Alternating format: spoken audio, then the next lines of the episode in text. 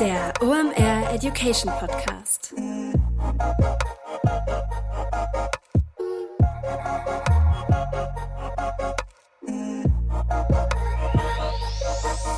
Es ist wieder Montag, Zeit für eine neue Folge OMR Education. Mein Name ist Rolf Herrmann, ich bin der Chefredakteur der OMR Reports und heute habe ich Janine Hummel von Fink3 zu Gast. Die ist der Head of CRM und wir werden über das Thema Verteilersegmentierung sprechen.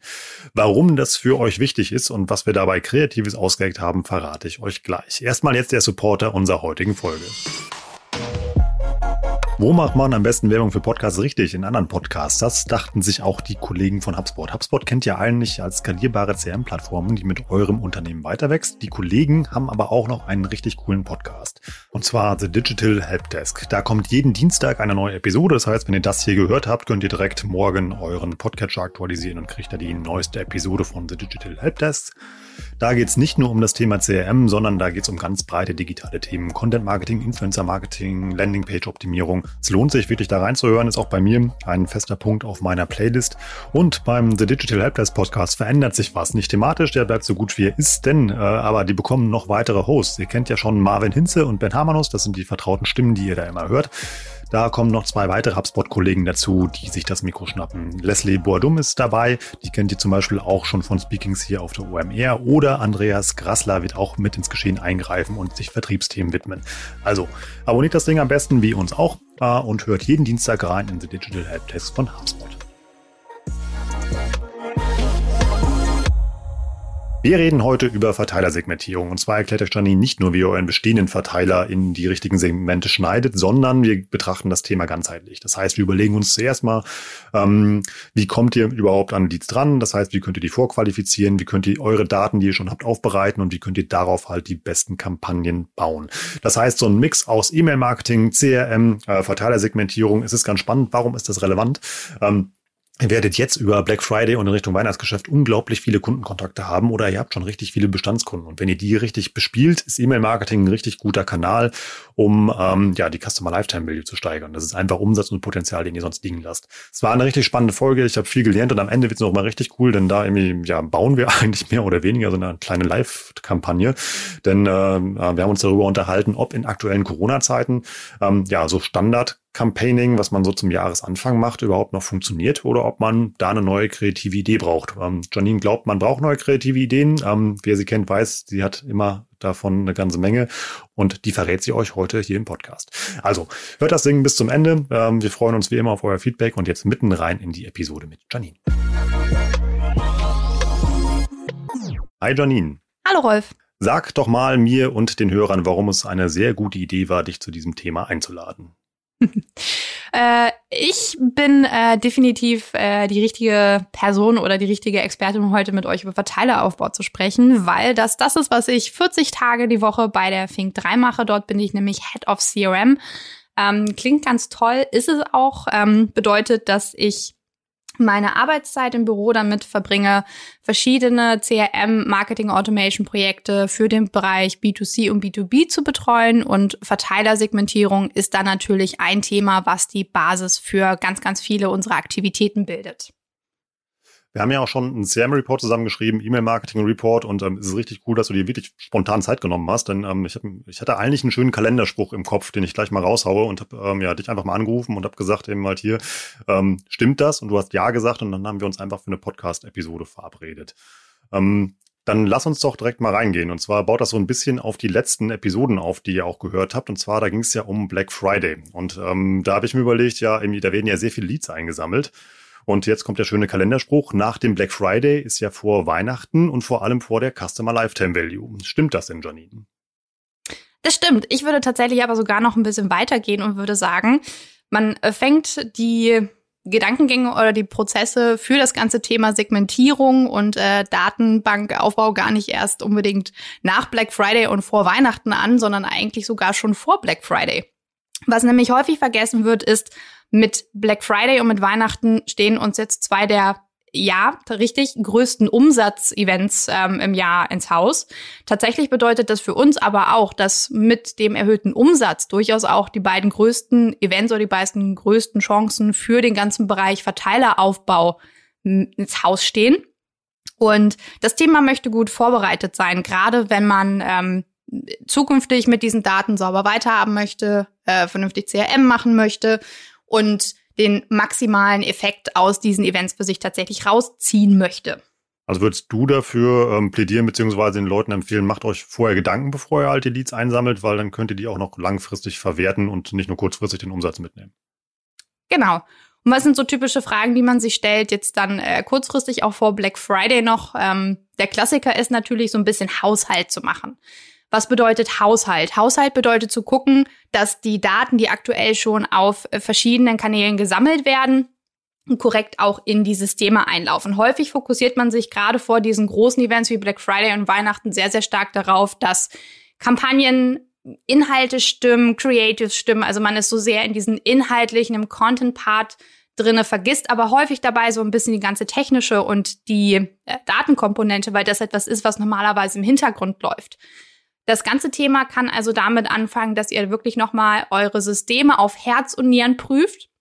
Und Herz und Nieren bedeutet, jedes Formular auf der Website zu prüfen, zu prüfen, ob eure Facebook Lead Gen Ads funktionieren, zu schauen, ob Landing Pages korrekt aufgesetzt sind. Das heißt, irgendwo, wo potenziell ein Lead oder ein Kunde für euch Daten eintragen kann, werden diese Daten korrekt gesammelt, kommen die vernünftig ins System und dann natürlich auch sammelt ihr an den verschiedenen Kontaktpunkten, die ihr mit euren Kunden oder euren Leads habt, tatsächlich auch die Daten, die ihr zukünftig braucht, um da vernünftig mit weiterzuarbeiten. Bei dem Bestellprozess ist das Ganze relativ einfach. Ähm, da habt ihr natürlich eure klassischen Formulare mit äh, den natürlich dann Produkten im Warenkorb, mit der Lieferadresse, Rechnungsadresse und so weiter. Das heißt, das ist eigentlich standardisiert schon sehr weit, sehr gut gegeben. Es gibt aber an anderen Stellen sehr, sehr viele Daten, die ihr zusätzlich potenziell noch abfragen könntet oder sammeln könntet, Informationen, die ihr benutzen könntet. Und da macht es durchaus Sinn, einmal zu gucken, funktioniert dort die Datensammlung? Aber vielleicht auch kurzfristig noch einmal zu überlegen, sammelt ihr dort tatsächlich schon alle Daten, die ihr potenziell abfragen könntet? Also reizt ihr das schon optimal aus? Kannst du kurz erklären, was du unter diesen Daten verstehst? Also ein Beispiel bringen, was man noch so einsammeln kann? Ähm, ein gutes Stichwort ist dort das, äh, sag ich mal, Progressive Profiling oder generell äh, Präferenz, nur mal so als Stichthema ähm, in den Raum geworfen. Äh, Präferenz bedeutet, dass äh, nicht einfach nur Daten eingesammelt werden wie die E-Mail-Adresse, sondern dass äh, man einmal überlegt, ob man die Lead-Generierung so aufbauen kann, dass ihr über den Lead direkt noch ein bisschen mehr erfahrt. Das kann in einer Form eines Preference Centers passieren, wo ihr Daten abfragen könnt, wie ähm, Beispiel äh, Frequenz, wie häufig möchte jemand etwas von euch hören? Gibt es bestimmte Produkte oder Produktkategorien, in denen jemand interessiert ist? Ähm, hat die Person, hat der Lead bestimmte äh, Schmerzen, bestimmte Wehwehchen, bei denen ihr ihm äh, aushelfen könnt? Also alles, was euch hilft, um hinterher tatsächlich diesen Verteiler in kleinere Segmente zu schneiden. Dort gehört aber dann auch das ganze Thema äh, Progressive Profiling zu. Das heißt, nach dem tatsächlichen Event dann diese Leads, die ihr habt, äh, weiter zu qualifizieren. Und sowas kann zum Beispiel stattfinden in Form von erweiterter Datenabfrage äh, im Bestellprozess. Ähm, so ein ganz klassisches Thema, wenn man jetzt mal Black Friday Weihnachten guckt, ist sicherlich, kauft diese Person für sich selber oder kauft diese Person schon für jemand anders als Geschenk. Ähm, aber auch die Danke-Seite in eurem potenziellen äh, Online-Shop oder auf der Registrierungsseite ist durchaus immer so ein Punkt, wo man noch mal überlegen kann, ob die genutzt werden kann, um direkt nach dem Sign-up noch mal zusätzliche Sachen abzufragen. Ähm, oder wenn man jetzt in den ganzen Software-as-a-Service-Bereich einmal reingeht, was passiert jetzt, wenn jemand sich das erste Mal in so eine Software einloggt, könnt ihr dann beim ersten Login noch zusätzliche Infos abfragen, zum Beispiel wofür die Person plant, die Software zu nutzen ob äh, die Person, der Lead, ein bestimmtes Problem lösen will. Also es gibt undenkbar viele Möglichkeiten auf euren speziellen Use Case zugeschnitten, wie ihr Daten abfragen könnt, die euch hinterher dann helfen, euren Verteiler in kleine, sinnvolle Segmente zu schneiden. In den letzten Wochen habe ich mit Flo, mit Jason über das, ähm, ja, über Social Media Ads auf äh, Facebook gesprochen und da haben wir auch über die Targeting-Möglichkeiten gesprochen. Ähm, ich finde aber persönlich eigentlich, dass E-Mail-Marketing ja eigentlich genauso gute Targeting-Möglichkeiten ähm, dem Marketer eröffnet, eigentlich wie Social Media Ads, weil ich ja viel mehr über meine Kunden schon weiß. Stimmt das oder bin ich da komplett auf dem Holzweg? Jein. ja, es ist natürlich generell schwieriger, erstmal an die Daten der Leads heranzukommen. Zum einen haben wir natürlich das ganze Thema Datenschutz. Das heißt, das muss alles sauber äh, aufbereitet sein. Und ich kann euch immer nur ans Herz legen, bei allen Aktivitäten, die ihr plant, bei jeder Datengenerierung, die ihr plant, immer mit eurem Datenschutzbeauftragten oder Datenschutzanwalt Rücksprache zu halten, ob ihr euch in dem Rahmen bewegt, in dem ihr euch bewegen sollt und das alles für eure Leads dann auch entsprechend korrekt aufgesetzt ist. Tatsächlich ist es aber bei Lead-Generierung so, dass ihr von den Kunden, also beziehungsweise eurem potenziellen zukünftigen Kunden erstmal Daten haben wollt. Das heißt, die Hürde, mit euch in Kontakt zu treten, mit euch zu interagieren, ist natürlich erstmal um einiges höher, als jetzt einfach eine Social-Media-Kampagne zu starten, wo ihr direkt aus einem sehr, sehr großen Verteilerpool segmentieren könnt, Leute ansprechen könnt. In der Hinsicht, also es Social Media definitiv äh, sehr attraktiv. Aber was äh, ich persönlich immer und immer wieder gerne in den Vordergrund rücke, ist, wenn die Lead-Generierung in einer Art und Weise aufgesetzt ist, dass sie für eure Leads und potenziellen neuen Kunden wirklich einen Mehrwert bietet, ein interessantes Produkt bietet, wofür sie sich interessieren, ist die Hürde zur Lead-Generierung gar nicht so hoch. Und in dem Moment, wo sich ein Nutzer für euch de-anonymisiert, habt ihr den kleinen Goldpot gefunden. Denn ab dem Zeitpunkt könnt ihr wirklich anfangen, personalisiert mit diesen einzelnen Kontakten zu arbeiten. Und ihr wisst nicht einfach nur noch aus einem anonymen Pot an Menschen, ob diese Person sich für das ein oder andere Thema äh, interessiert oder sich in einem bestimmten geografischen Bereich befindet, sondern ihr habt es plötzlich mit einer echten Person zu tun, und könnt anfangen, über diese Person und mit dieser Person zu lernen. Das würde ja auf meine These von eben einzahlen. Also, dass wir, dass es bei Bestandskunden, die ich habe, funktioniert oder einmal schon bei gut vorqualifizierten Leads, die ich eingesammelt habe. Genau. Wichtig ist tatsächlich, also gerade bei Thema Lead-Generierung, das Produkt, was im Endeffekt angeboten wird. Ne? Das ist so immer das, äh, der wichtigste Punkt in der Lead-Generierung, im Verteileraufbau, in der Vorbereitung der Segmentierung, das Produkt, was ihr dieser Person anbietet, für die Herausgabe der Daten und für die De-Anonymisierung muss ein sehr, sehr attraktives Produkt sein. Warum wirkt denn E-Mail-Marketing immer so wie die hässliche Stiefschwester des, der coolen Facebook-Ads? Ich weiß tatsächlich nicht ganz, wo das herkommt, weil ich behaupten möchte, dass äh, die meisten E-Mails mindestens genauso gut, wenn nicht besser aussehen als jede Facebook-Grafik draußen in dieser Welt. Ähm, und möchte behaupten, der, der schlechte Ruf oder manchmal so dieser, dieser schlechte Beigeschmack, den E-Mail-Marketing hat, ist irgendwas, was in den 90ern vielleicht mal entstanden ist durch diese ganze Spam-Welle. Aber definitiv gerade heute auch mit den technischen Möglichkeiten, was äh, E-Mail-Design, HTML-Design angeht, gibt es wunderschöne E-Mails, die gebaut werden können. Spannend wird dann auch nochmal zu sehen, wenn dann jetzt in den nächsten Jahren sich das Thema AMP noch ein bisschen weiterentwickelt, weil äh, dann tatsächlich E-Mail noch mal attraktiver wird im Gegenzug zu oder im, im Gegenteil zu Social Media, ähm, wenn dann das ganze Thema äh, Shopping, Aktivität in der E-Mail tatsächlich sich noch mal so ein bisschen stärker dann auch fokussiert. Das AMP musst du mir erklären. Das weiß ich nicht, was das ist. Äh, AMP ist, ich möchte nicht zu tief technisch reingehen. Ähm, wen das Thema interessiert, würde ich einmal äh, raten, sich einmal kurz reinzulesen. Aber bedeutet im Endeffekt, dass äh, E-Mails in Zukunft ein bisschen interaktiver werden. Das, was ihr jetzt teilweise schon bei Facebook-Anzeigen habt, dass dann auf Facebook-Anzeigen auf Bildern einzelne Produkte anwählbar sind. Ähm, ich erinnere mich, dass die dann immer so mit kleinen äh, Bubbles ähm, markiert sind. In die Richtung geht's gerade im E-Mail-Design auch. Das heißt, äh, dass ihr in E-Mails äh, Galerien einbauen könnt. Das heißt, dass dann Bilder richtig geswiped werden können, anstatt einfach nur statisch da zu sein. Das bedeutet, dass äh, ihr direkt Formulare in E-Mails einbauen könnt, anstatt einfach auf Landingpages zu verlinken. Also da ist gerade ein bisschen der Trend, dass die E-Mail ein bisschen zur, zur Website, zur Landingpage wird. Ähm, aber das nur einmal ganz grob äh, zum, zum Thema AMP an der Stelle. da gibt es Experten, die wissen da schon äh, mehr, gerade aus technischer Sicht. Mm, das ist ja noch ein bisschen Zukunftsmusik, was du gerade beschrieben hast. Dann lass uns doch gerade mal noch mit so ein paar Vorurteilen aufräumen, die vielleicht da draußen im Markt noch unterwegs sind. Also ich schließe aus deiner glühenden Argumentation für E-Mail-Marketing, dass E-Mails aller Vorurteile entgegen noch gelesen werden. Natürlich. Also man kann da einfach mal kurz in sich gehen und überlegen, wie viele E-Mails man so am Tag liest. Wir aus dem Digital-Marketing-Bereich vielleicht noch mehr als andere. Ähm, ich möchte behaupten, dass ich am Tag Minimum durch 30 bis 40 E-Mails durchgehe im beruflichen Bereich, im privaten Bereich. Mag jetzt auch ein bisschen natürlich meinem Beruf geschuldet sein, aber pro Tag habe ich um die 15 bis 20 Newsletter ähm, in meiner Inbox. Und die gucke ich auch durchaus durch. Es bin aber nicht nur ich, die sehr, sehr aktiver E-Mail-Leser ist.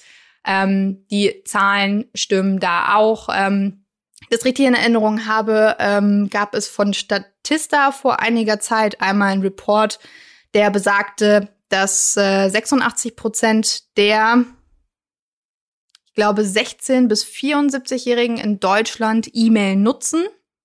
Genaue Zahl müsste ich noch einmal nachgucken.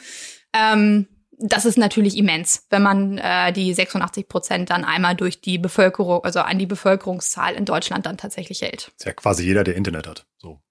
Das ist quasi jeder, der Internet hat, ja. Wir wollen ja heute über Verteilersegmentierung reden. Dann lass uns das doch mal durchspielen. Wie komme ich denn an Leads beziehungsweise an Datenpunkte von diesen Leads? Äh, Datenpunkte äh, beziehungsweise Touchpoints ähm, versuche ich für mich immer ein bisschen pro Kanal, pro Situation tatsächlich ähm, zu definieren. Wenn man sich jetzt hinsetzt und sagt, wo fängt man an, Leads zu generieren, dann kommt man, da die Frage sehr generisch gestellt ist, natürlich auch immer zu einer sehr generischen Antwort. Was ich gerne tue, ist tatsächlich. Kann auch ähm, spezieller ähm, nachfragen, wenn du möchtest. ähm, Nee, ich, ich baue die Frage einfach für mich selbst ein bisschen um. Das sind mir die ähm, Gäste, ja. genau. Was ich gerne mache, ist mir immer die Frage zu stellen, was sind die Touchpoints, die ich mit meinen Leads habe? was stellen die Leads an diesen Touchpoints für verschiedene Erwartungshaltungen an mich und was muss ich daraus für Nachrichten ableiten.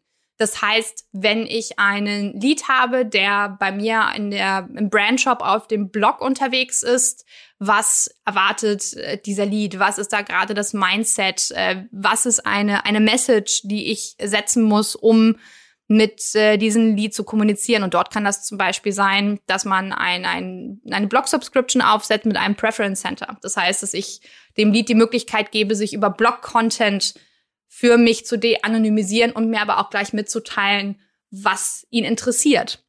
Das ist wiederum ein Formular, das, wenn es zum Beispiel um Sign-up-Gutscheine geht, überhaupt nicht notwendig ist. Ähm, Sign-up-Gutscheine können dann viel, viel kleinere Formulare sein.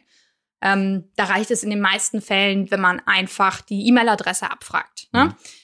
Die, sage ich mal, die, die Messlatte oder die Regel, die ich immer anlege, ist, was ist authentisch? Also was kann ich für mich verargumentieren, von einem Lied auch abzufragen, basierend auf dem, was der Touchpoint ist und was ich diesem Lied verspreche. Das ist äh, im B2B-Bereich tatsächlich häufig der Fall, ähm, wenn man dann so die äh, Formulare auf auch White Paper Seiten sieht, dass dann häufig zum Beispiel die E-Mail-Adresse und die Telefonnummer abgefragt wird. Mhm. Das ist etwas, was mir immer sehr, sehr auffällt, weil entweder erwartet mein Lied einen Rückruf, dann macht es total Sinn, die Telefonnummer abzufragen.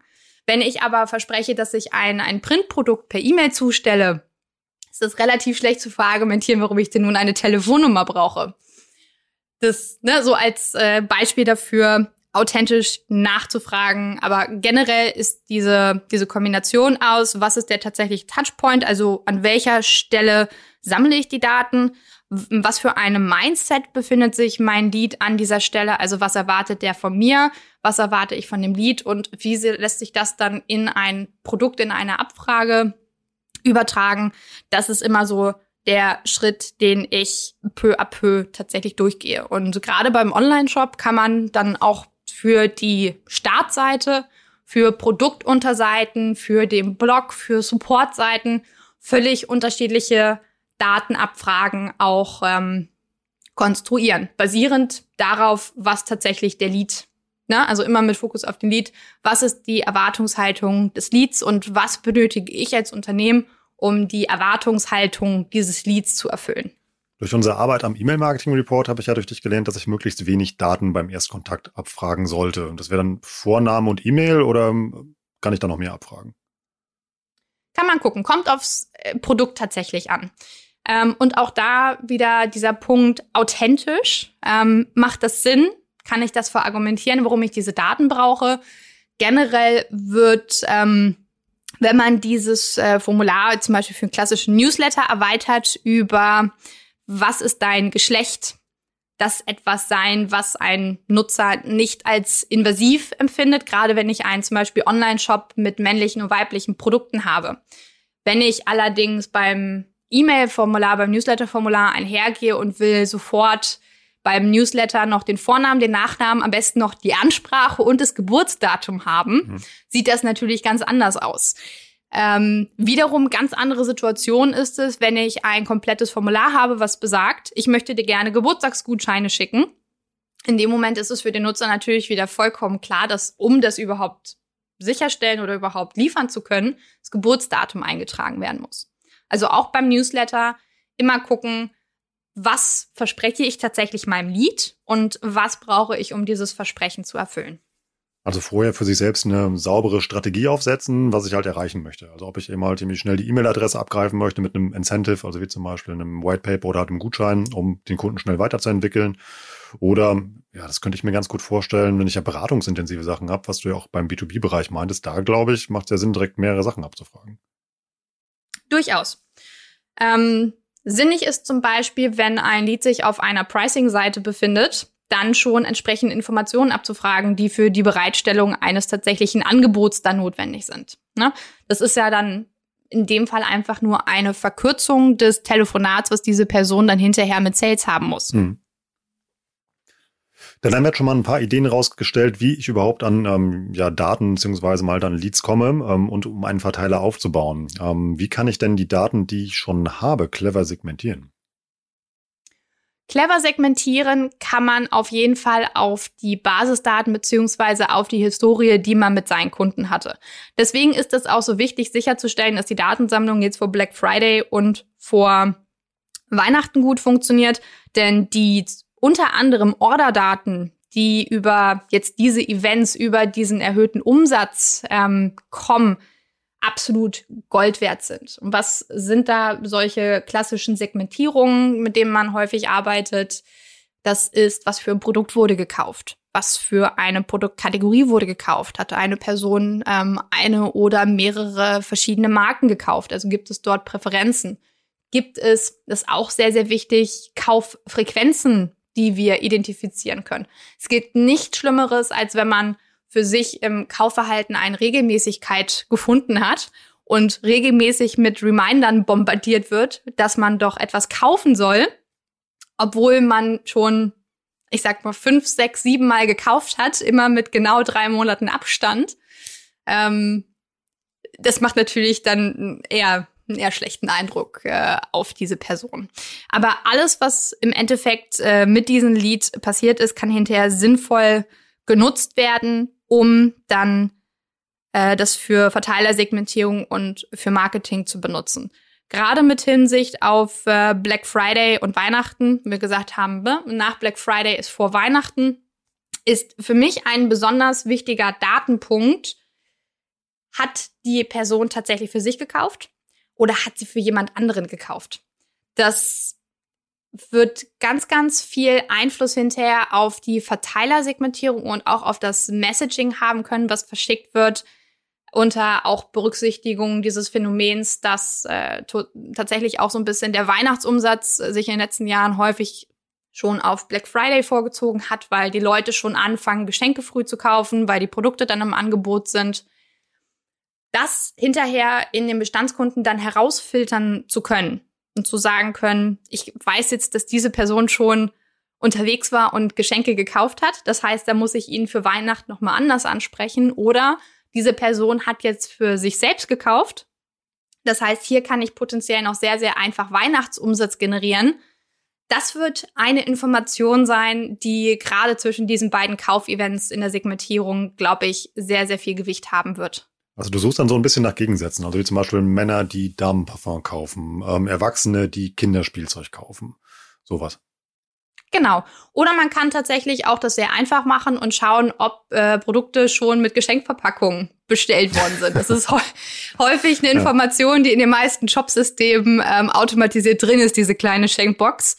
Ähm, weil wenn die angeklickt ist, würde ich generell erstmal davon ausgehen, dass da schon in irgendeiner Art und Weise jetzt äh, Geschenke gekauft worden sind. Aber ja, es ist genau die richtige Idee, zu gucken, wie kann man äh, eine, eine Person, die ein Produkt für sich selber gekauft hat, so entwickeln, dass für äh, Mutter, Vater, Kinder, äh, Onkel, Frau, Freundin dann noch einmal ein weiterer Kauf stattfindet, um dann Geschenke zu kaufen. Oder aber auch, wenn jemand schon vermehrt Geschenke gekauft hat, diese Person dazu zu bringen, sich dann auch selber noch einmal zu beschenken mit einem Produkt, was äh, diese Person dann jetzt speziell noch haben möchte. Bevor wir mal an äh, kreative Kampagnenideen gehen, kannst du kurz erklären, wie ich solche Daten ähm, aufbereiten kann? Also hast du ein paar Tooltips? Es gibt tatsächlich unfassbar viele Tools, die das können. Es gibt sehr günstige Tools, die das können. Es gibt sehr teure Tools, die das können. Glücklicherweise für uns gibt es heute kaum noch CRM-Systeme, die sich nicht mit Online-Shops verknüpfen oder die nicht Marketing-Automatisierung ähm, und äh, Verteilersegmentierung ermöglichen. So ein paar Namen, die man immer mal wieder draußen ähm, rumfliegen hört, sind natürlich Cleverreach, Mailchimp, Emasis, Inksmail, Episerver. Ähm, die Liste lässt sich endlos weiterführen. Kurze Unterbrechung in eigener Sache, danach geht's weiter. Ich darf euch heute wieder die OMR Academy empfehlen. Und zwar ein Modul, was sehr gut zu unserem heutigen Thema passt, denn wir haben ein neues Modul konzipiert und da geht es um das Thema Digital Analytics. Die beiden Hauptdozenten dabei werden sein Björn Suit und Thilo Schröder. Die sind auch von Pink 3. Die kennt ihr auch von unseren DA-Reports, die wir schon geschrieben haben. Und da gab es ja auch schon mal eine Podcast-Episode zu. Ähm, die Academy, das wisst ihr ja, ist so eine Art Fernstudium. Ihr investiert da so zwei bis drei Stunden pro Woche. Das Ganze geht dann über zehn Wochen und nachher habt ihr halt richtig drauf, wie Digital Analytics funktioniert. Warum ich das gut finde, ich habe mir davon selbst schon mal so ein paar Module reingezogen, ist tatsächlich, das ist kein langweiliges Webinar, wo halt ein Film läuft, wo ihr neben sitzt und wenn es langweilig wird, anfangt E-Mails zu, zu, sortieren. Nee, das ist ein sehr interaktives Format. Das ist wirklich so, als wenn ihr da in einem Hörsaal mit einer kleinen Gruppe zusammensitzen würdet. Ihr habt sehr viel Austausch unter den Teilnehmern und vor allem auch mit den Dozenten. Und was richtig cool ist, ihr arbeitet da an wirklich euren Problemen. Das heißt, am Ende ähm, habt ihr eine fertige Kampagne und habt euer Digital Analytics richtig aufgeräumt und wisst, wie ihr halt mit den Daten arbeitet. Also kein blankes Theoriegeballer, sondern eben halt leben, arbeiten, operieren am offenen Herzen. Macht richtig Spaß. Geht doch einfach mal auf omr.com slash academy und es gibt natürlich auch einen kleinen Gutscheincode dazu. Mit dem Gutscheincode Academy10 bekommt ihr auch noch 10% auf euer Ticket im OMR Academy Hörsaal. So, und jetzt wieder mitten rein in die Episode mit Janine. Dann lass uns doch mal mit ähm, ja, Kampagnenideen starten. Also ähm, so ein Klassiker wäre ja zum Beispiel, ich sehe, dass ähm, ähm, ja, jemand einen Grill gekauft hat und dann würde ich ihm als nächstes Jahr in der E-Mail-Kampagne Zubehör dafür anbieten. Genau. Und da muss man für sich dann ein bisschen gucken. Das kommt drauf an, wie tief man automatisieren kann, wie viele Ressourcen man im Team selber hat, wie weit man so ein Thema dann ausreizt. Also wenn man jetzt mal das ähm, Grillbeispiel nimmt, wäre die erste, der erste Level, auf dem man runtergehen kann. Was ist das denn für ein Grill? Ist das ein Einsteigergrill? Ist das ein, äh, ein Grill für Fortgeschrittene oder ist das schon ein High-End-Supergrill? Weil man tatsächlich aus der Produktkategorie schon so ein bisschen ableiten kann, wie häufig wahrscheinlich diese Person grillt, wie gut sie vielleicht auch grillt. Ist das jemand, der fängt damit gerade erst an und lernt das? Oder gerade bei den High-End-Nutzern würde ich eher vermuten, dass das jemand wahrscheinlich ist, der sehr, sehr viel grillt und da einfach auch sehr ähm, hohe Anforderungen dann an das Gerät stellt. Der nächste Level, den man dann runtergehen kann, ist einmal zu schauen, was ist die Marke, also kann man daraus irgendwelche Präferenzen ableiten, ob das jetzt eine sehr bekannte Marke ist, wie Weber, oder ob das eine weniger bekannte Marke ist. Kann man durchaus äh, einmal schauen und gucken, ob man darauf schließen kann, ob es dadurch eine, eine Art Preissensitivität sich ableiten lässt, auch weil natürlich von den hochpreisigen Marken meistens das Zubehör auch ein bisschen höher dann ist in, äh, im Preissegment kann dann schauen, gibt es dann für einzelne Produkte, wenn man noch ein Level tiefer runtergeht, gibt es bestimmte Zubehörprodukte, die nur für ein bestimmtes Produkt wiederum da sind und kann sich so wirklich bis in die tiefsten Level ähm, des Verteilers vorarbeiten. Ist immer ein bisschen abhängig davon, wie viel Ressourcen man tatsächlich im Team hat, um dann äh, die ganzen Automations zu bauen. Wenn man jetzt einen Online-Shop hat, der 200 verschiedene Grillmodelle anbietet muss man natürlich schaffen, ob man es hinterher, äh, muss man schauen, ob man es schafft, dass man pro Grillmodell dann eine Empfehlungs-E-Mail schickt, welche äh, Grillhandschuhe oder welche Grillzange jetzt dann das richtige Zusatzprodukt für exakt dieses Produktmodell ist. Das ist natürlich ein immenser Aufwand. Was wären da noch so Ansatzpunkte, wie ich meinen Verteiler segmentieren kann, um noch mehr Umsatz zu erzielen oder den Kunden weiterzuentwickeln? Wenn man so ein bisschen kreativer reingeht, kann man sicherlich auch schauen, wie die Geolocation einer solchen Person ist. Also wenn wir jetzt mal bei dem Grillbeispiel bleiben, ähm, hat man natürlich für Kunden aus Deutschland potenziell ganz andere Nachrichten als für Kunden, die in Italien oder Spanien wohnen. Ne? Ähm, in Deutschland weiß man natürlich, wir haben vier Jahreszeiten. Das heißt, Grillen ist eigentlich eher ein saisonales Thema. Ich würde jetzt mal vermuten, äh, ohne dass ich da genauere Zahlen kenne, dass äh, der Umsatz an, an Grill und Grillzubehör natürlich über die, sag ich mal, späte Frühjahr, Sommer, früher Herbstmonate weitaus höher sind, als sie im Dezember und Januar sind. Während ähm, das aber, glaube ich, in Ländern wie, wie Spanien, wo es einigermaßen gemäßigt bleibt, nicht unbedingt der Fall sein muss. Das heißt, auch solche Basisinformationen können durchaus für Kampagnenplanung genutzt werden. Ähm, was nicht heißt, dass wenn man jetzt einen Grillshop hat, man im Dezember und Januar kein, äh, kein Marketing ähm, betreiben sollte. Denn ich habe vor ein paar Jahren gelernt, dass es auch durchaus solche Themen wie Wintergrillen gibt. ja, das ähm, Genau, ähm, also auch da lassen sich dann durchaus durch die Geolocation saisonal sehr spannende Geschichten erzählen. Jetzt wissen wir, wie wir Leuten Grills verkaufen, aber lass uns doch mal ein bisschen allgemeiner werden. Wie kann ich denn über den gesamten Kundenlebenszyklus ähm, ja, mein Lied weiterentwickeln und ihm ja, Dinge verkaufen? Das ist tatsächlich eine sehr spannende Frage, die vor allen Dingen auch mit dem ganzen Bereich Lead-Gen sehr einhergeht, worüber wir jetzt schon viel gesprochen haben. Ihr habt natürlich, wenn ihr mit euren Leads oder später mit euren Kunden kommuniziert, verschiedene Stadien dieser Kommunikation. Und ihr habt basierend auf den Stadien in diesem Kundenlebenszyklus und der Kommunikation auch häufig verschiedene Tiefen, in dem ihr euren Verteiler segmentieren könnt. Die klassischen Stufen, von denen man da eigentlich immer ausgeht, ist das äh, klassische Onboarding. Sicherlich vielen von euch ein Begriff. Onboarding ist, was man klassischerweise bezeichnet als den Prozessabschnitt von ein Lead kommt auf eine Website, trägt sich für einen Newsletter ein und ich möchte ihn dann dazu bekommen, dass er das erste Mal bei mir etwas kauft. Die Segmentierung hier ist natürlich vollkommen anders als bei dem Beispiel, was wir jetzt mit den Grills hatten. Denn in diesem Stadium des Kundenlebenszyklus ist die Tiefe und die Art und Weise, wie wir segmentieren können, noch ganz anders. Denn was wissen wir zu diesem Zeitpunkt von unserem Lead? Eventuell wissen wir die E-Mail-Adresse. Wir haben vielleicht noch ein oder zwei zusätzliche Felder in einem Formular gehabt. Aber das ist natürlich jetzt erstmal nicht sonderlich viel. Also ihr könnt dann vielleicht noch auf das Geschlecht hin ähm, segmentieren, ob es eine, eine weibliche oder männliche Person ist und könnt entsprechend dann Kampagnen verschicken, die dann eher männliche oder eher weibliche Produkte anbieten. Ihr habt äh, vielleicht eine, eine grobe Geolocation abgefragt, dann kann auch das genutzt werden. Was euch aber vor allen Dingen in diesem Zeitabschnitt mit der Segmentierung helfen kann, ist, wie interagiert eigentlich dieser Nutzer mit euch, dieser Lead mit euch? Und je nachdem, wie ihr ein Tool aufgesetzt habt, können euch durchaus auch solche Informationen zur Verfügung stehen, wie äh, Website-Tracking, also welche Produkte hat sich dieser Lead bei euch auf der Website angeguckt, äh, wie häufig war der auf der Website, wann war er das letzte Mal auf der Website, hat er in der Zeit auf der Website vielleicht schon mal eine Banded Card angelegt.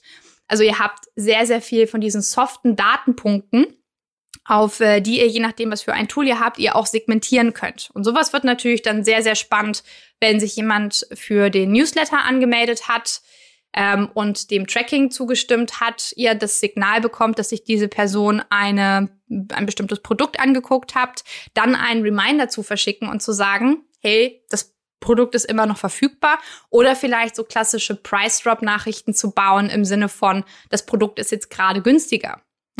Also da kann man auf Basis der Behavior-Daten sehr, sehr schön in die Segmentierung gehen und schauen, was für andere Signale außerhalb dieses klassischen, was hat jetzt ein, ein, eine Person in ein Formular eingetragen, kann ich da noch benutzen.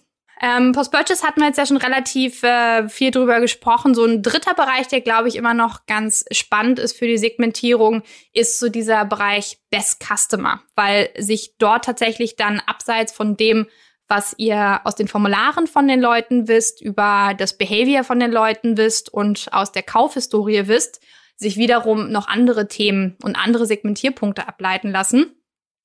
In den besten Kunden, das heißt den Kunden im Verteiler, die den meisten Umsatz gemacht haben, hat man häufig schon verschiedene andere Touchpoints noch eingebaut, wie ein Punkteprogramm oder ein, ein eine komplette äh, VIP-Lounge, die uns wieder andere Daten zur Segmentierung liefert. Ähm, zum einen natürlich, was für eine Umsatzschwelle hat dieser Kunde überhaupt erreicht? Also ist der bei 500, 600, 700, 800 Euro Umsatz? Das ist eine sehr spannende Info, wenn ihr überlegt, ähm, dass ihr Kampagnen verschicken wollt mit Gutscheinen, mit Incentives. Wie hoch geht denn der? Also schickt ihr jemand eher einen 5-Euro-Gutschein oder schickt ihr jemanden 50-Euro-Gutschein? Wie lohnt sich das in diesem Segment dann tatsächlich mit dem Umsatz?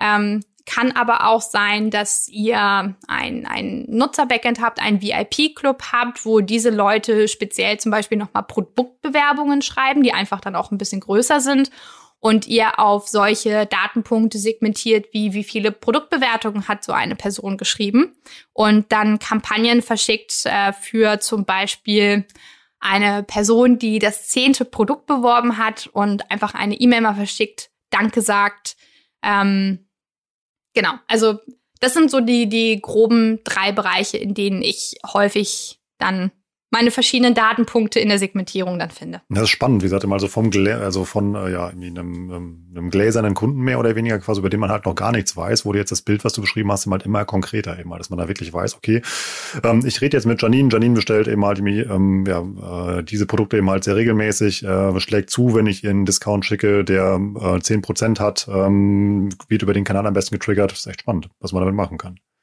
Genau, das ist auch tatsächlich ganz spannend, also auch solche Segmentierungen vorzunehmen, wie kauft ein Kunde eher, wenn ich einen Gutschein in eine E-Mail packe oder nicht.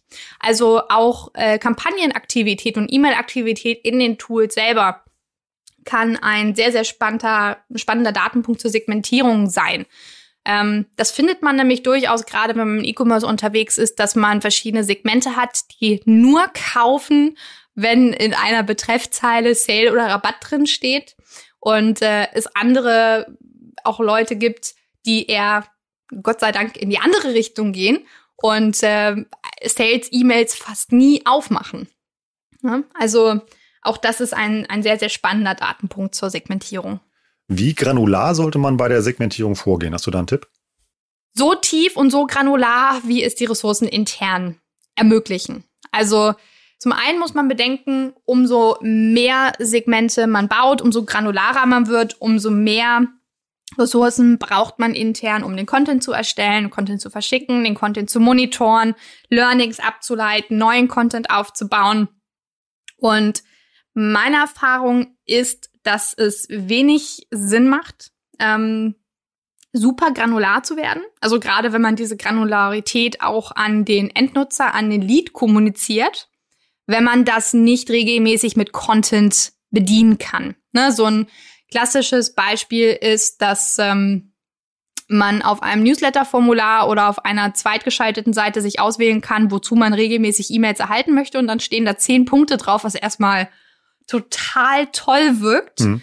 Ähm, was aber total enttäuschend für den Lead hinterher wird, wenn er dann zweimal im Jahr irgendwelche E-Mails bekommt, weil einfach in den einzelnen Segmenten so wenig Content produziert wird. Ja, oder das Gegenteil. Ähm, wenn du dich mal für Content-Vorlieben eintragen kannst, dann sind da eben mal zehn Sachen, wovon dich sieben interessieren und dann kriegst du sieben E-Mails am Tag. Hatte ich auch schon mal. auch, auch das kann ein Problem sein, genau. Ähm, Aber generell versucht gerne immer so tief reinzugehen, wie es von den Ressourcen her möglich ist und wie es von den Produktempfehlungen her auch Sinn macht, beziehungsweise wie es vom EOI Sinn macht. Was zum Beispiel man sich auch immer im Einzelfall angucken muss, ob sich das lohnt oder nicht, ist, wenn man die Segmentierung so granular gestaltet im Verteiler, dass man hinterher mit Segmenten arbeitet, wo 200, 300 Leute in einem Segment sind, was für euch hinterher dann einfach sehr, sehr viel Arbeit produziert das kann sein, dass diese E-Mails, die ihr an diese 200 Leute verschickt, so viel Umsatz macht, dass sich das lohnt, explizit für diese 200 Leute dann eine E-Mail zu bauen oder irgendein anderes Creative. Es kann aber auch sein, dass sich aus dieser so massiven Granularität der Umsatz hinten einfach nicht rausentwickelt. Also da muss man für sich selber sich so ein bisschen rantesten und schauen, ähm, ab welcher Granularitätsstufe passt dann das äh, Verhältnis ähm, Verteilergröße, Aufwand, Umsatz nicht mehr. Testen, was du eben meinst, ist auch ein gutes Stichwort. Da haben wir auch noch gar nicht drüber gesprochen. AB-Testing ist ja, glaube ich, auch sehr wichtig, wenn du, wenn du anfängst zu segmentieren. Ne? Genau, AB-Testing ähm, benutze ich immer ganz gerne, wenn ich mir halt nicht sicher bin, ob Nutzer in die ein oder andere Richtung tendieren. Und das kann man durchaus auch mit Segmentierung kombinieren, um mehr über seine Nutzer zu erfahren. Ähm, ein Klassiker wäre zum Beispiel, dass man ähm, sich ein ganz klassisches Segment nimmt. Zum Beispiel, ich habe jetzt einen Online-Shop für Männer, Frauen, Kinder. Und ich äh, nehme jetzt einfach mal ein Segment an Frauen und sage einfach mal, die sind jetzt äh, zwischen 20 und 40.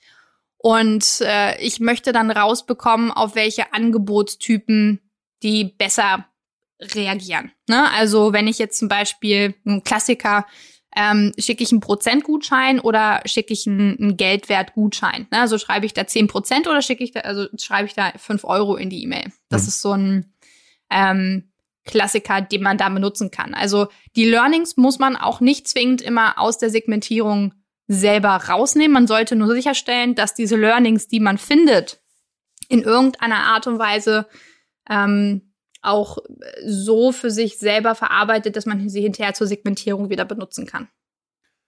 Lass uns das mal ähm, in die aktuelle Situation ein bisschen drehen. Da haben wir im Vorgespräch ja schon ein bisschen gefachsimpelt. Und zwar eben die äh, ja, aktuelle Corona-Lage hat ja so ein bisschen das äh, Online-Kaufverhalten verändert. Beziehungsweise so ähm, auch wieder eine These, über die wir halt gesprochen haben, ist, dass immer diese ähm, äh, diese guten Neujahrsvorsätze, die man hat. Ich melde mich jetzt im Fitnessstudio an, ähm, ich kaufe mir ein paar neue Laufschuhe oder sowas, ähm, dass das ja viele Leute schon in Q2 beziehungsweise in Q4 für sich selber gemacht haben, einfach weil sie da den Bedarf hatten und dass man da, glaube ich, kreative Ansätze braucht, um den Vorjahresumsatz wieder zu erzielen. Würdest du das unterschreiben und hast du eine Idee, wie man das machen kann? Das, das war eine Frage, über die ich letzten Tage sehr, sehr viel tatsächlich nachgedacht habe, weil ich da out of the box keine gute Antwort für hatte und sehr, sehr tief in mich gehen musste. Ich stimme dir völlig zu, dass der Schlüssel in der Situation, denke ich, in der Kreativität liegen wird. Vor allem aber auch in der Andersartigkeit die diese Situation gerade für uns hat. Also es ist ja häufig so, ne, in dem Moment, wo plötzlich eine Situation anders wird, ähm, ändert sich dann auch das komplette Umfeld. Ähm, bedeutet, oder so dieses, äh, wie hieß das Sprichwort, ne, so aus der, äh, ich, ich krieg's gerade nicht zusammen. Aus der Krise die Chance, ähm, oder was meinst du? Genau, ja, genau. das war's. Ähm, und ich, ich glaube, wenn man an dieses Thema rangeht mit der Frage, wo genau liegt für uns gerade der Unterschied und wo liegt die Differenz zu dem, wie wir normalerweise arbeiten, kann man durchaus an der einen oder anderen Stelle kreative Ideen entwickeln, ähm, um, um vernünftiges oder um gutes Messaging zu finden. Ähm, und wie ich dich kenne, hast du von den kreativi, kreativi, ja, kreativen Ideen schon eine Menge in der Schublade. Nicht eine Menge, ähm, aber ich bin tatsächlich dann die letzten Tage, als ich über das Thema nachgegangen habe, so ein bisschen aus der Perspektive rangegangen, dass ich gesagt habe, okay, ähm, wenn ich jetzt mal aus, aus Sicht eines Online-Shops denke. Wir haben im letzten CRM-Podcast äh, das, das wunderschöne Schuhbeispiel gehabt, das äh, können wir gerne einmal wieder benutzen. Ähm, habe ich mich gefragt, was also man hat ja so verschiedene Punkte. Man hat ähm, eine Produktnutzung, man hat äh, solche Themen wie Produkthaltbarkeit. Ähm, was ändert sich? Also wenn ich meine Schuhe zu Hause benutze versus nicht zu Hause, was ist anders? Wenn ich ähm, äh, meine Schuhe benutze, was ist in, in Richtung Haltbarkeit zu Hause anders als äh, nicht zu Hause? Oder auch, was verändert sich in meinem zum Beispiel Empfehlungsverhalten von ich bin mit meinem Produkt nur zu Hause zu ich benutze mein Produkt auch draußen. Mhm. Ne? Und ich glaube, das ist so ein bisschen der, der Ansatz oder die Fragelinie, die man sich stellen kann. Wenn man jetzt dieses Schuhbeispiel mal nimmt ähm, und sich zum Beispiel fragt, hm, was ist denn meine, also wie hat sich denn jetzt durch die Situation gerade meine Nutzung von Laufschuhen verändert? Ähm, von äh, vor Corona zu jetzt in der Corona-Zeit.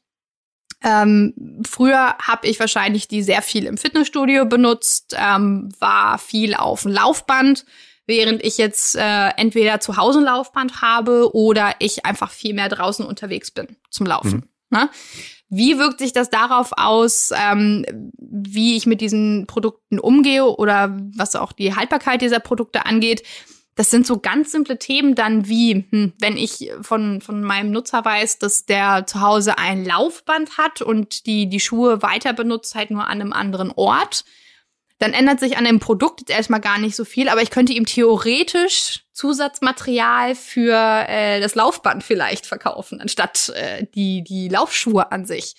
Während meine Nutzer, die sonst normalerweise viel im Fitnessstudio waren und jetzt aber nicht in das Laufband investieren wollten, äh, wahrscheinlich die, das Produkt, den Schuh schneller werden tauschen müssen, weil sich einfach der Schuh, die Sohle ähm, die Federung draußen beim Joggen in der freien Natur viel, viel schneller abnutzt, als sie das im Fitnessstudio auf dem Laufband zum Beispiel tun würde. Also ich glaube, da muss man als Marke sehr, sehr tief in sich gehen und wirklich sich versuchen, sehr, sehr stark in das, äh, in das Verhalten der Nutzer, in die Köpfe der Nutzer zu denken und zu schauen, was hat sich in dem Mindset verändert. Und dann kriegt man da aber auch, denke ich, ganz, ganz coole Kampagnen raus.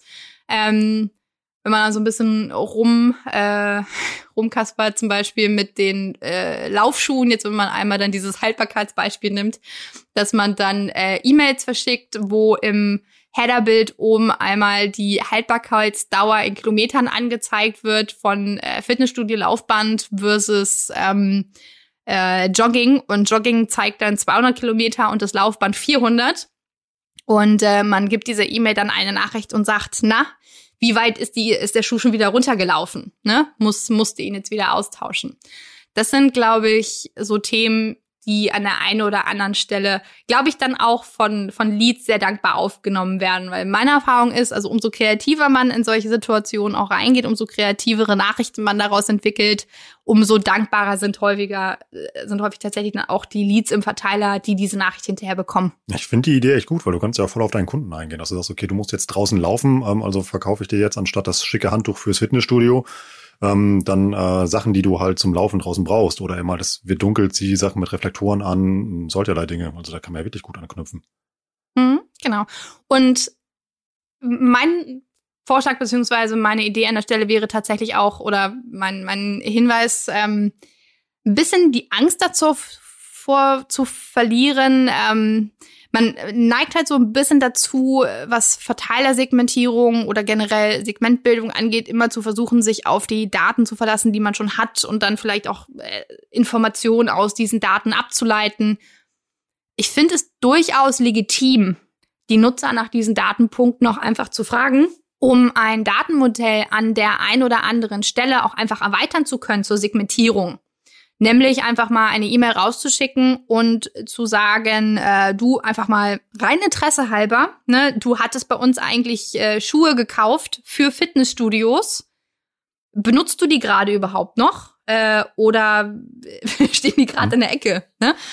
Ähm, das ne, Stichwort Progressive Profiling an Stellen, wenn man merkt, dass einem Informationen über Nutzer fehlen, und äh, es für den Nutzer einen Mehrwert bietet, diese Informationen zu geben, auch einfach danach zu fragen. Weil potenziell ist das für mich als dann Läufer ja ein, ein Mehrwert, wenn ein Unternehmen versucht zu verstehen, wie ich jetzt in dieser geänderten Situation dann auch mit Produkten interagiere, damit sie mir nicht irgendwelche Quatschnachrichten schicken, die ich überhaupt nicht brauche. Das ist ja echt auch ein sympathischer Weg, das rumzudrehen. So landest du ja eigentlich über den Kanal E-Mail so eine Art ja personalisiert im Content-Marketing. Das wird häufig vergessen, weil, also es ist jetzt ein bisschen äh, wahrscheinlich hart zu sagen, dass E-Mail ein Direct Response Kanal ist. Das äh, ist er in dem Sinne nicht. Aber natürlich bekommt man bei jeder einzelnen E-Mail und äh, bei jedem einzelnen Creative, was verschickt wird, bekommt man natürlich eins zu eins Feedback von seinen Nutzern im Sinne von, die E-Mail wird geöffnet, eine E-Mail wird geklickt, ein Produkt wird aus dieser E-Mail gekauft. Hm. Ähm, und das ist jedes Mal eine, ein direktes Feedback, eine direkte Information, ein direktes Signal, was dieser Nutzer uns gibt und das wir hinterher dann auch benutzen können, um unseren Verteiler dann entsprechend zu schneiden. Und ähm, ich persönlich bin ein großer Freund davon, wenn der Mehrwert stimmt, wenn das vom Produkt her stimmt, auch zu sagen, ich gehe einfach mal den Weg und versuche auch über E-Mail wirklich eine konkrete Frage zu beantworten. In, in, deinem Beispiel kann man ja auch tatsächlich, man kann ja Trainingspläne verschicken oder man kann ja eine Challenge draus machen, zum Beispiel mit diesen, wenn du eben sagst, die Kilometer, die Schuhe halten 200 Kilometer draußen, wie viel bist du diese Woche gelaufen? So was dein Trainingspensum? Wenn man die danach segmentiert, steckt ja echt eine, ganz viel Potenzial drin, echt spannend. Hm. Da kann man tatsächlich auch noch mehr draus stricken. Also in dem Beispiel könnte man dann zum Beispiel auch anbieten, dass man eine kleine Maske baut, ähm, wo ein, ein Nutzer regelmäßig äh, seine Laufergebnisse eintragen kann aus der Fitness-App, die genutzt wird. Hm. Ähm, und äh, also ne, zum Beispiel, dass dann äh, ne, man fertig ist und dann geht man einfach kurz auf eine Landingpage, trägt ein, hey, heute bin ich 7,2 Kilometer gelaufen. Beim nächsten Mal trägt man einfach immer kurz ein, heute bin ich 8,4 Kilometer gelaufen. Und dass man dann anbietet, automatisiert eine Nachricht zu schicken, wenn dieser Schuh seinem Lebensende sich nähert. Ne? Also da kann man einfach auch in, in Zusammenarbeit mit dem Kunden, und ich glaube, Zusammenarbeit ist ein ganz wichtiges Stichwort, ähm, einfach sehr, sehr viel erreichen. Ne? Also das, es muss ein Mehrwert sein. Es darf nicht irgendwie langweilig sein und ähm.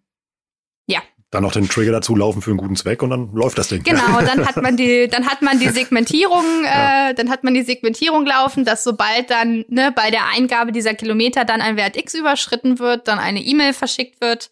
Ähm, oder man sagt, ne, bitte eintragen und äh, also zum einen informieren wir dich äh, darüber, wenn du deine, deine Schuhe tauschen musst und zum anderen ähm, äh, spenden wir irgendwie für alle 10.000 Kilometer oder alle 5.000 Kilometer nochmal an irgendeinen guten Zweck. Ähm, klar, dann, dann wird das plötzlich ein sehr cooles, kooperatives Produkt dann einfach, was man dann als Brand oder als äh, Firma mit seinen Leads und seinen Kunden dann einfach zusammen umsetzen kann. Ich bin gespannt, welche, wie viele E-Mails solcher Art ich jetzt im Januar nach diesem Podcast bekomme. jetzt noch meine Lieblingsfrage zum Abschluss. Amy, welche Fehler kann ich denn machen, die einfach blöd sind, die man mit ganz einfachen Tricks oder Sorgfalt einfach abstellen kann? Ich glaube, der größte, also man kann natürlich unfassbar viele äh, Fehler machen im, im ganzen Bereich. Man kann sich, äh, fängt damit an, dass man sich ein Tool suchen kann, was die Segmentierungsmöglichkeiten, die man braucht, nicht zur Verfügung stellt kann äh, damit weitergehen, dass man selber intern keine Ressourcen zur Verfügung stellt, um Segmentierung durchzuführen überhaupt. Ähm, kann ähm, damit weitergehen, dass man äh, auch falsch segmentiert, also verschiedenen Segmenten, die man bildet, falsche Nachrichten zuordnet, weil man die verschiedenen Touchpoints ähm, nicht, äh, nicht im Hinterkopf äh, behält.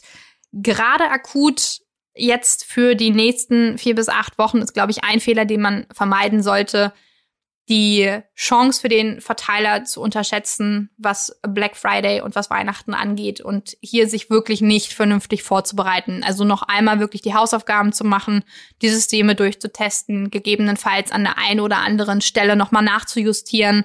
Ähm, sei es, dass man merkt, dass vielleicht Shopdaten nicht nicht hundertprozentig übertragen werden, dass äh, Formulare noch nicht stimmen, ähm, gegebenenfalls Datenpunkte hinzuzufügen, wenn man den Kunden zwischen Black Friday und Weihnachten noch irgendwelche gesonderten Sachen zuschicken oder irgendwelche guten Dinge zukommen lassen möchte. Das ist also jetzt gerade bis zum Ende des Jahres meiner Meinung nach der, der schwerwiegendste Fehler, den man tatsächlich machen kann. Denn was das Endresultat hinter wäre und ein, ein sehr schades Endresultat ist, dass man einfach eine Zahl X neuer Newsletter-Abonnenten nach diesen beiden Events dann in seiner Datenbank hat und sie einfach nicht effektiv nutzt. Janine, vielen Dank für deine Zeit, dass du ja dir wirklich spontan Zeit genommen hast für den Podcast. Ich habe wieder unglaublich viel gelernt. Ich hoffe, ihr da draußen auch. Und es hat echt Spaß gemacht, mit dir mal so ein bisschen so eine kleine Kampagne fast live zu bauen. Ähm, ja, ich hoffe, für euch war was dabei und ihr fangt jetzt an zu segmentieren und mit euren Leads so clever umzugehen, wie was Janine erzählt hat. Nochmal danke, Janine. Ich freue mich aufs nächste Mal und sag Tschüss aus Hamburg. Kannst jetzt noch Tschüss sagen. Ach so.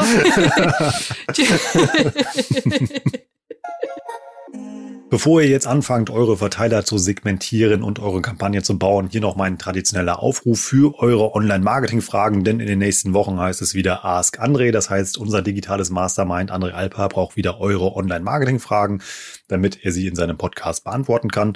Schickt uns also bitte per E-Mail eure Fragen einfach an report.omr.com. Dann landen die bei mir in der Inbox und ich leite sie weiter an André. Und ihr kriegt sogar ja zwei Preise für eine Frage, wenn ihr es in eine Episode schafft. Und zwar bekommt ihr nicht nur eine Antwort von André, sondern ihr gewinnt auch noch einen OMR-Report eurer Wahl. Die gibt es zu verschiedenen Themen. Auch die beiden, die ich eben in der Episode angesprochen habe, die wir zusammen mit Janine geschrieben haben zum Thema CRM und E-Mail-Marketing. Wir haben aber auch Reports zum Thema SEO, SEA, Facebook und Instagram Advertising, Influencer Marketing, also eigentlich alles, was ihr für euer Online-Marketing braucht, die findet ihr unter omr.com slash report. Und jetzt wie immer der Spezialrabatt mit dem Gutscheincode Warenkorb bekommt ihr auch noch 10% auf euren Einzelreport. Ich bekomme zwar immer Ärger, wenn ihr den benutzt, aber ich freue mich einfach, wenn ich sehe, dass ihr die Reports lest. So, ich sag Tschüss aus Hamburg. Lasst uns gerne noch ein paar Sterne bei Apple Podcast äh, oder eine kurze Bewertung da, da freuen wir uns riesig drüber. Diskutiert die Folge auf einem sozialen Netzwerk eurer Wahl. Und ja, ich freue mich auf nächste Woche und bis dann. Ciao.